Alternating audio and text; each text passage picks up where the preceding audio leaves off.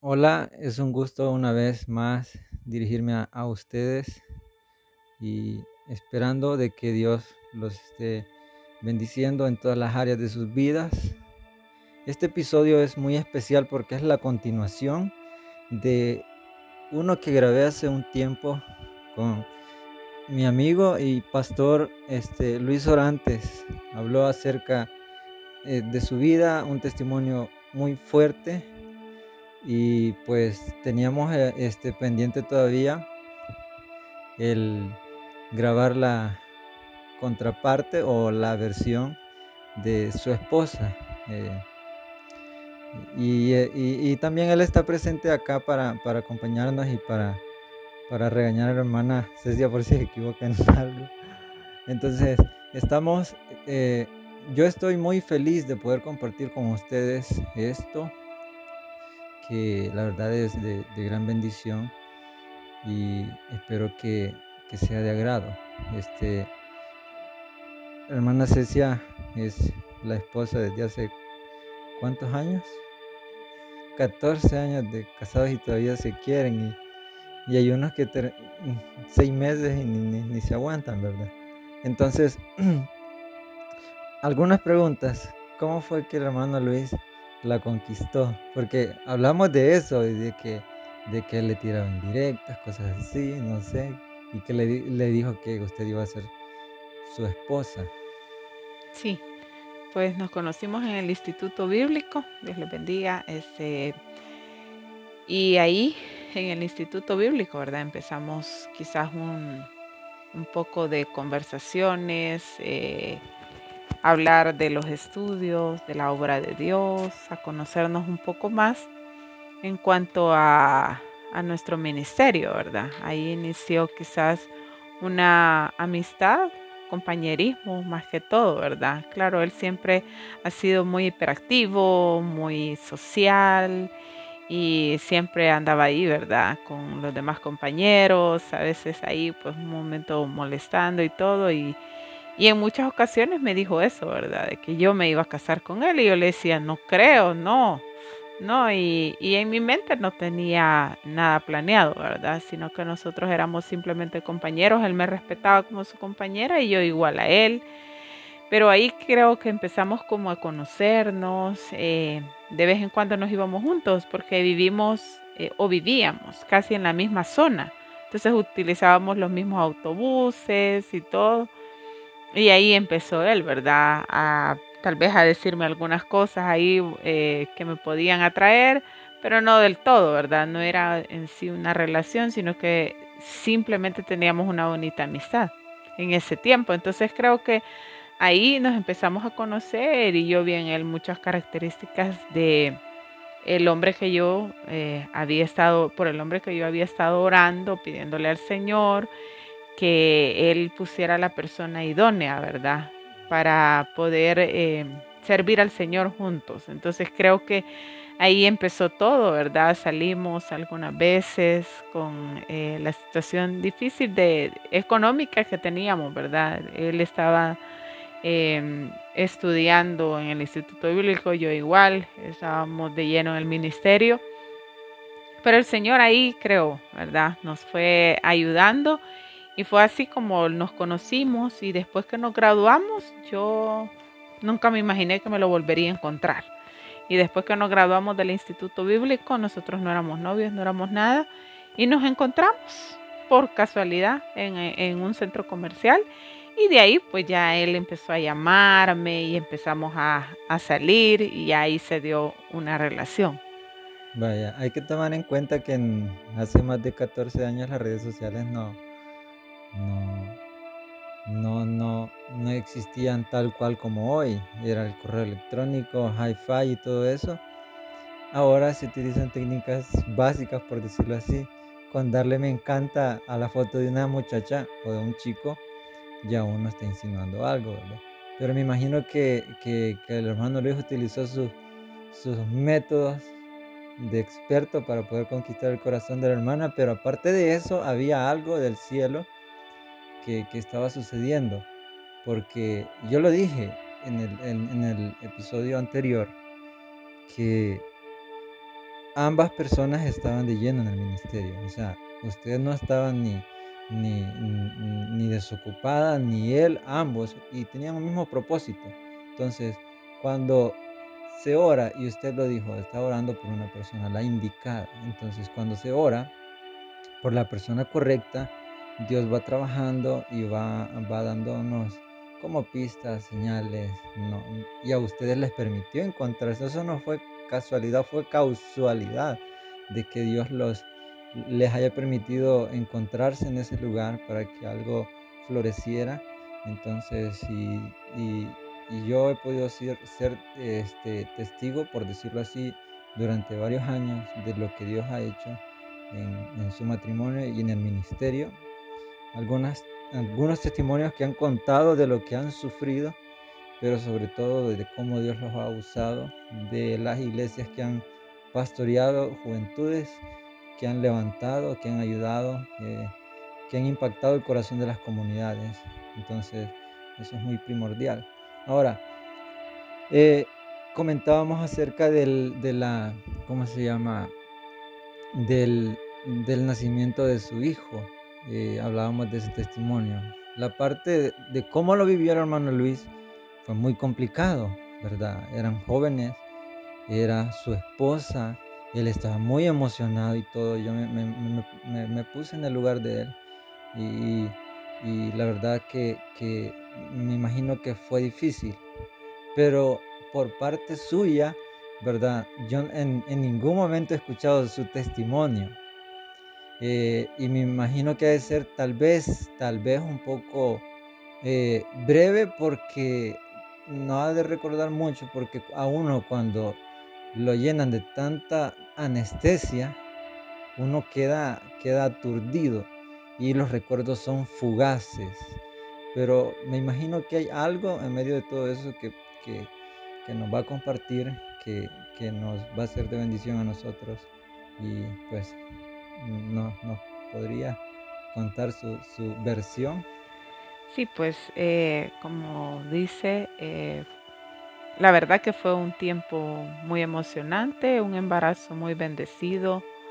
No tuve ninguna complicación en todo mi embarazo. Fue un embarazo muy bonito. Yo nunca supe que era que me diera vómito, que me diera esto. Bueno, eh, en mi embarazo todo fue tan bonito y cuando llegué ya para el parto, ¿verdad? Exactamente la fecha que me habían dicho, exactamente esa fecha fue. Entonces eh, entré al hospital con la esperanza de pronto salir con mi hijo, ¿verdad? De ahí. Entonces ahí empezaron las complicaciones porque eh, pasé dos días con dolor de parto y no podía tener al niño.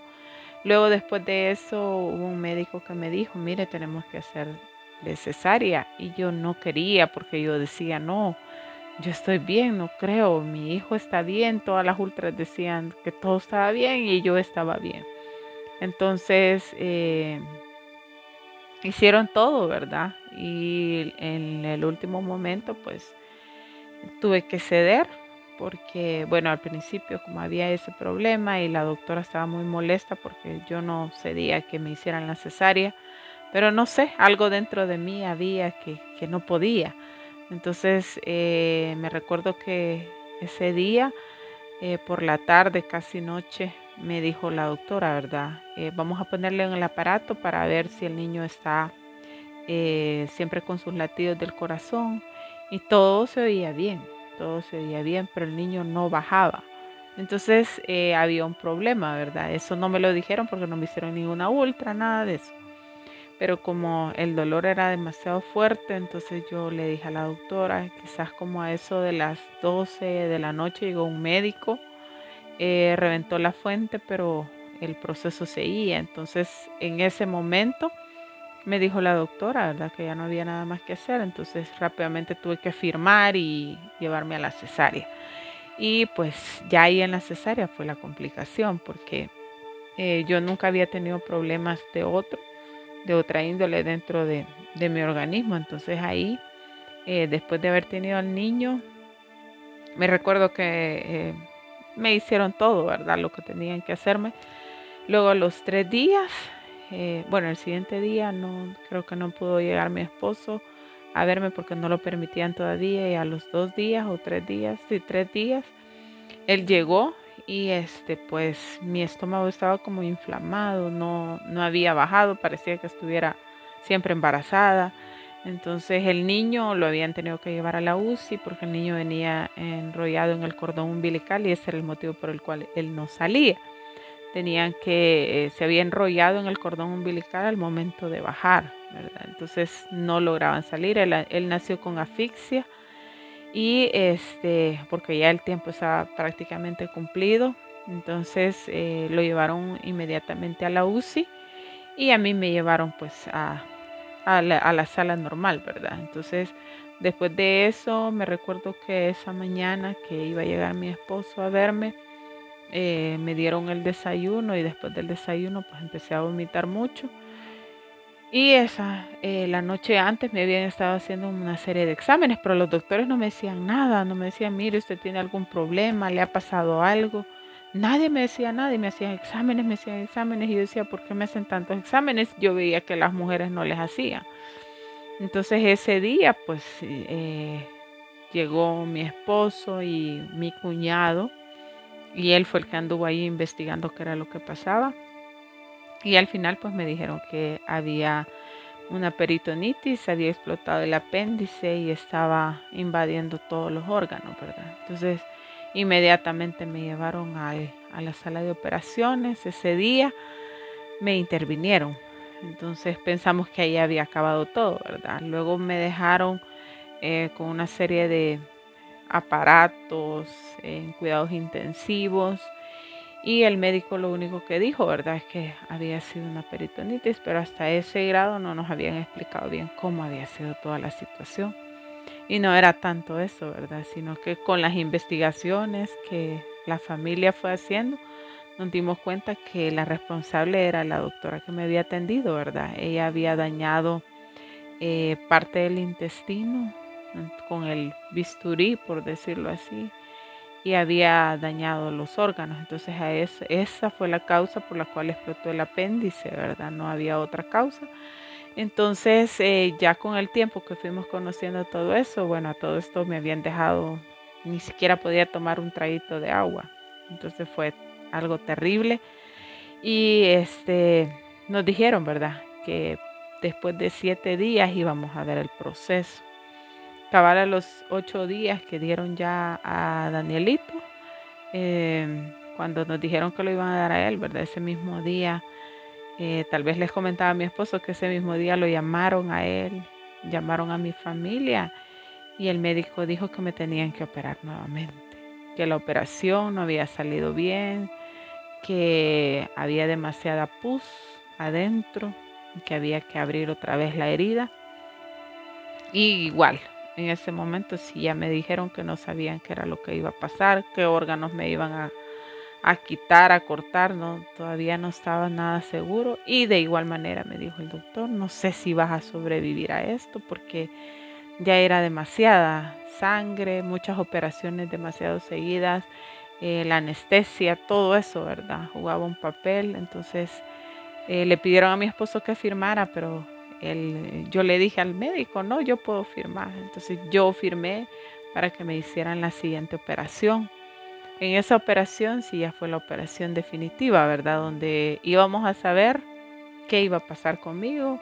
Y pues yo me recuerdo que ese día, después de despedirme de mi familia, y no pude ni siquiera ver a mi hijo, solamente lo había visto una vez, que fue el siguiente día de haberlo tenido. Pude ir a la UCI, aunque sea verlo de lejitos, pero yo no lo había visto a él. Entonces solo me había enseñado una foto mi esposo y él me dijo que si quería ver al niño. Yo le dije que no, porque pues obviamente como madre no me iba a sentir feliz de saber que podía dejarlo ya, de, eh, porque el doctor había dicho que no había muchas esperanzas de vida, pero recuerdo que llegué al, al quirófano y hubo un doctor que me dijo, ¿usted cree en Dios? Sí, claro que creo en Dios.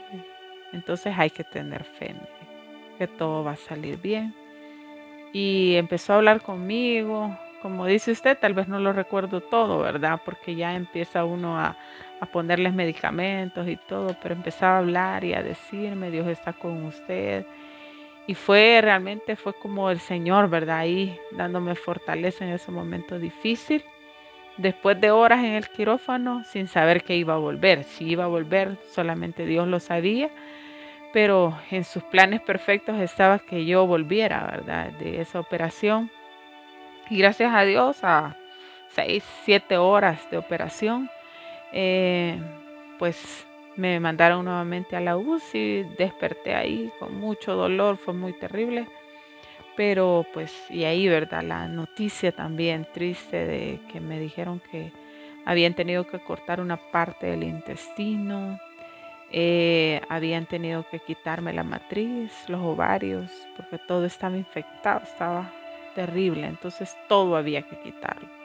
Entonces cuando me dieron esa noticia, por supuesto, como mujer, estaba joven, quería más hijos, pero mm, en el momento también pensé y dije, bueno, Jehová Dios, Jehová quitó, sea el nombre del Señor bendito. Hasta ahí, ¿verdad? Entendí que esa era la voluntad de Dios y pues el proceso fue muy duro, eh, como no había, eh, no había alimento, ¿verdad? En mi cuerpo estaba súper débil, no tenía fuerzas para nada pero me recuerdo que en la etapa ya casi final, por decirlo así, después de todas las operaciones, en la etapa final hubo un momento, bueno, gracias a Dios por todo el proceso que pasó, permitieron a mi familia que pudieran estarme cuidando. Ustedes saben que los hospitales nacionales no lo permiten, pero como eh, ellos pensaban que había una demanda de parte nuestra, la cual no, no era así, ¿verdad? Ni mi esposo ni nadie Solo estaba un cuñado de nosotros que era el que estaba haciendo todo eso, pero eh, la doctora que me intervino, ¿verdad? Llegó a hablar conmigo y pues a pedirme perdón. Ella también era cristiana y pues creo que una de las cosas más difíciles es perdonar algo así, ¿verdad? Algo tan duro porque ella reconoció que fue ella la del error, que pues sin querer, ¿verdad? y que ya el cansancio, ya nos explicó todo, pero eh, muchos nos decían, demándenla, que le dé dinero, que esto, que lo otro. Yo me recuerdo que le dije a mi mamá y a mi esposo, yo no quiero nada de eso, o sea, yo lo que quiero es estar en paz, si me voy con el Señor y si me quedo con mi hijo, pues vivir en paz mi vida. Entonces nosotros nos olvidamos de ese momento, ¿verdad? Y yo, igual ella llegó ahí a la camilla de donde yo estaba casi muriéndome y llegó a pedirme perdón. Y pues nosotros como creyentes, ¿qué más? ¿Verdad? Tenemos que aprender a perdonar.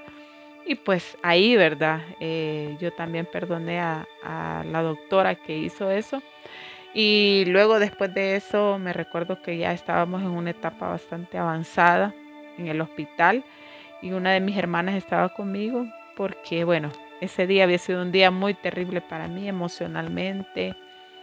Eh, usted sabe que después de no comer varios días y no tomar agua, el cuerpo empieza a debilitarse más.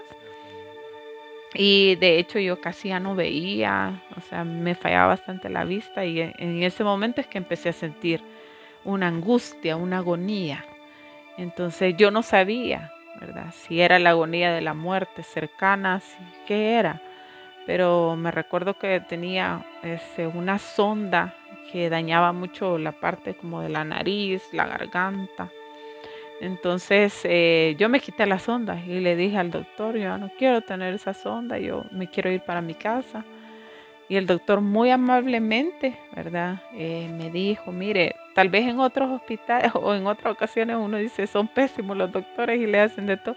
Pero yo me recuerdo que ese doctor fue tan paciente y el Señor, ¿verdad? Ahí fue Dios, porque Él me dijo, tranquila Cecia, tranquila, ya vas a estar en tu casa. Tengo que dejarte más tiempo eso.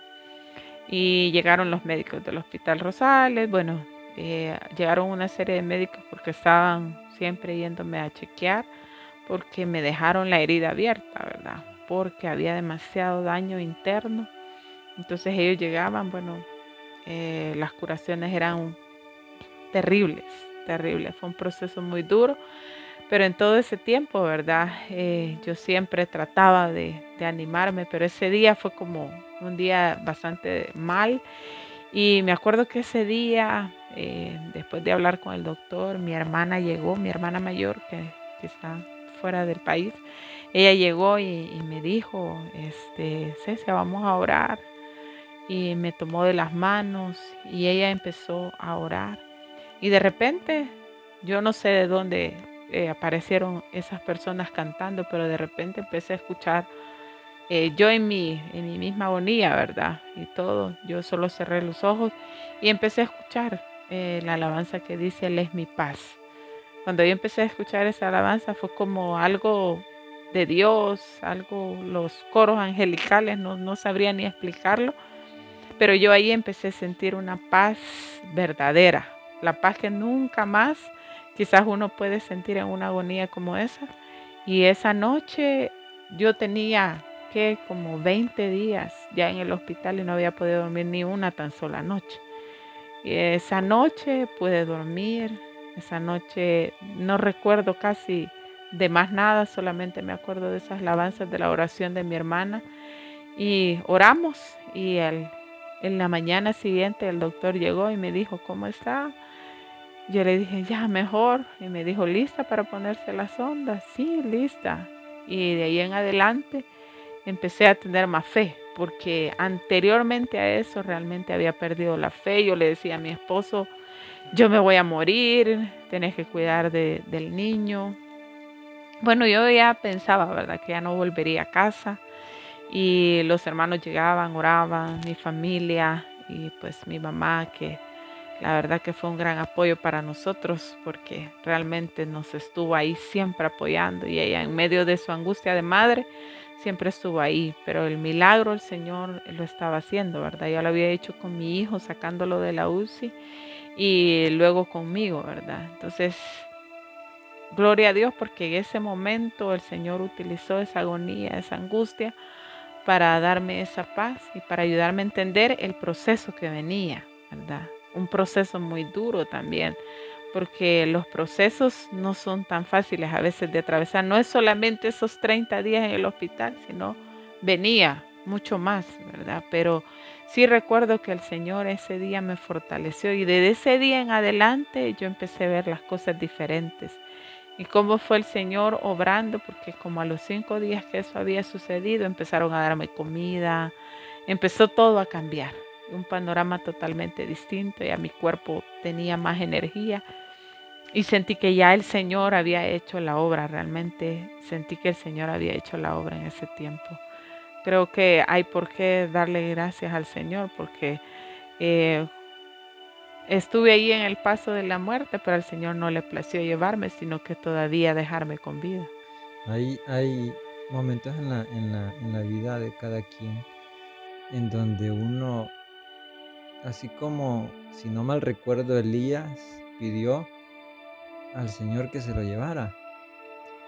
Porque es tan, tan dura, tan difícil eh, la situación, la angustia que se siente. Yo he sido sincero, creo que en los episodios anteriores me he abierto un poco y este el año pasado, un día antes de mi cumpleaños, creo que he comentado que mis cumpleaños no son tan agradables. Este, yo le pedí al Señor que me llevara. Era tan difícil, yo no quería estar acá. Y Él habla a mi corazón y me dice, yo te quiero vivo acá porque tengo un plan para ti y tienes un trabajo que hacer. Entonces, en los momentos más difíciles, ya cuando estamos en el punto de quiebre, es cuando Dios viene y se manifiesta de una forma tan pero tan impresionante. Y en ese momento yo sentí paz, me sentí tranquilo y dije, bueno, un nuevo comienzo. Y me imagino que en, en ese momento para usted también fue a comenzar desde cero otra vez, porque es cierto, no va a poder tener hijos otra vez, pero estoy, estoy bien con Dios, siento paz, Él hizo la obra. Y como dice, o sea, terminó ese proceso, pero más adelante venían otros procesos y yo, yo lo he tenido claro, a mí me quedado claro. O sea, estamos de proceso en proceso y quizás lo he comentado en ocasiones. Como pastores a veces nos toca vivir situaciones que no nos competen, que ni deberíamos atravesar, pero a veces las atravesamos para que cuando una persona se acerque a nosotros, nosotros con de corazón a corazón le digamos, sé lo que está sintiendo, porque nosotros ya lo atravesamos. Entonces, de proceso en proceso estamos nosotros siendo perfeccionados para poder realizar la voluntad de Dios. Y Dios desde un principio tenía planeado que ustedes se uniesen para eh, llevar a cabo la labor que hoy están haciendo y van a seguir haciendo hasta que Dios les dé a los años suficientes de vida. Usted proviene de una familia de pastores. El hermano Luis es el primero en su familia, si no me equivoco, ser pastor. Y tienen la esperanza de que su hijo continúe con ese legado, ¿verdad? Este, es maravilloso poder ver cómo Dios se manifiesta en la dificultad y como dice usted, eh, era como eh, el valle de sombra de muerte que estaba atravesando. Y el salmista, este hombre David, es tan explícito y dice, aunque pase por valle de sombra de muerte, no temeré mal alguno, porque tú estarás conmigo. Dice, voy a ir por lugares en donde yo sé que puedo morir, pero no voy a tener miedo porque tú estarás conmigo. Y ahora mientras estábamos en, el culto de jóvenes y observé que usted estaba tomando video, me provocó curiosidad y dije yo, ¿por qué la hermana Ceci está grabando video? Dije, si el hermano Luis es el que acostumbra a grabar videos, dije. Luego me cayó el 20 de que Daniel estaba tocando el bajo. Y luego usted testificó que se estaba estrenando como bajista. Entonces, el sufrimiento de hace 14 años eh, no se compara a la alegría que, que, ustedes sienten cada año cuando Él va creciendo y va encaminándose al propósito de Dios, porque Él está acá con un gran propósito, porque hubieron tantas complicaciones, hubieron tantos posibles eh, resultados que probablemente pudieron haber sucedido como que ambos hubieran muerto o uno de los dos hubiese muerto. Pero en los planes de Dios estaba de que este niño naciese y se criara con papá y con mamá, para que, que, que no hubiese ninguna falencia, ninguna falta, porque crecer sin padre es, es complicado y no se diga crecer sin madre. Entonces Dios tenía en sus planes, ¿verdad? Que, que este niño naciese y fuese criado por pastores y que en su momento él pueda continuar la labor.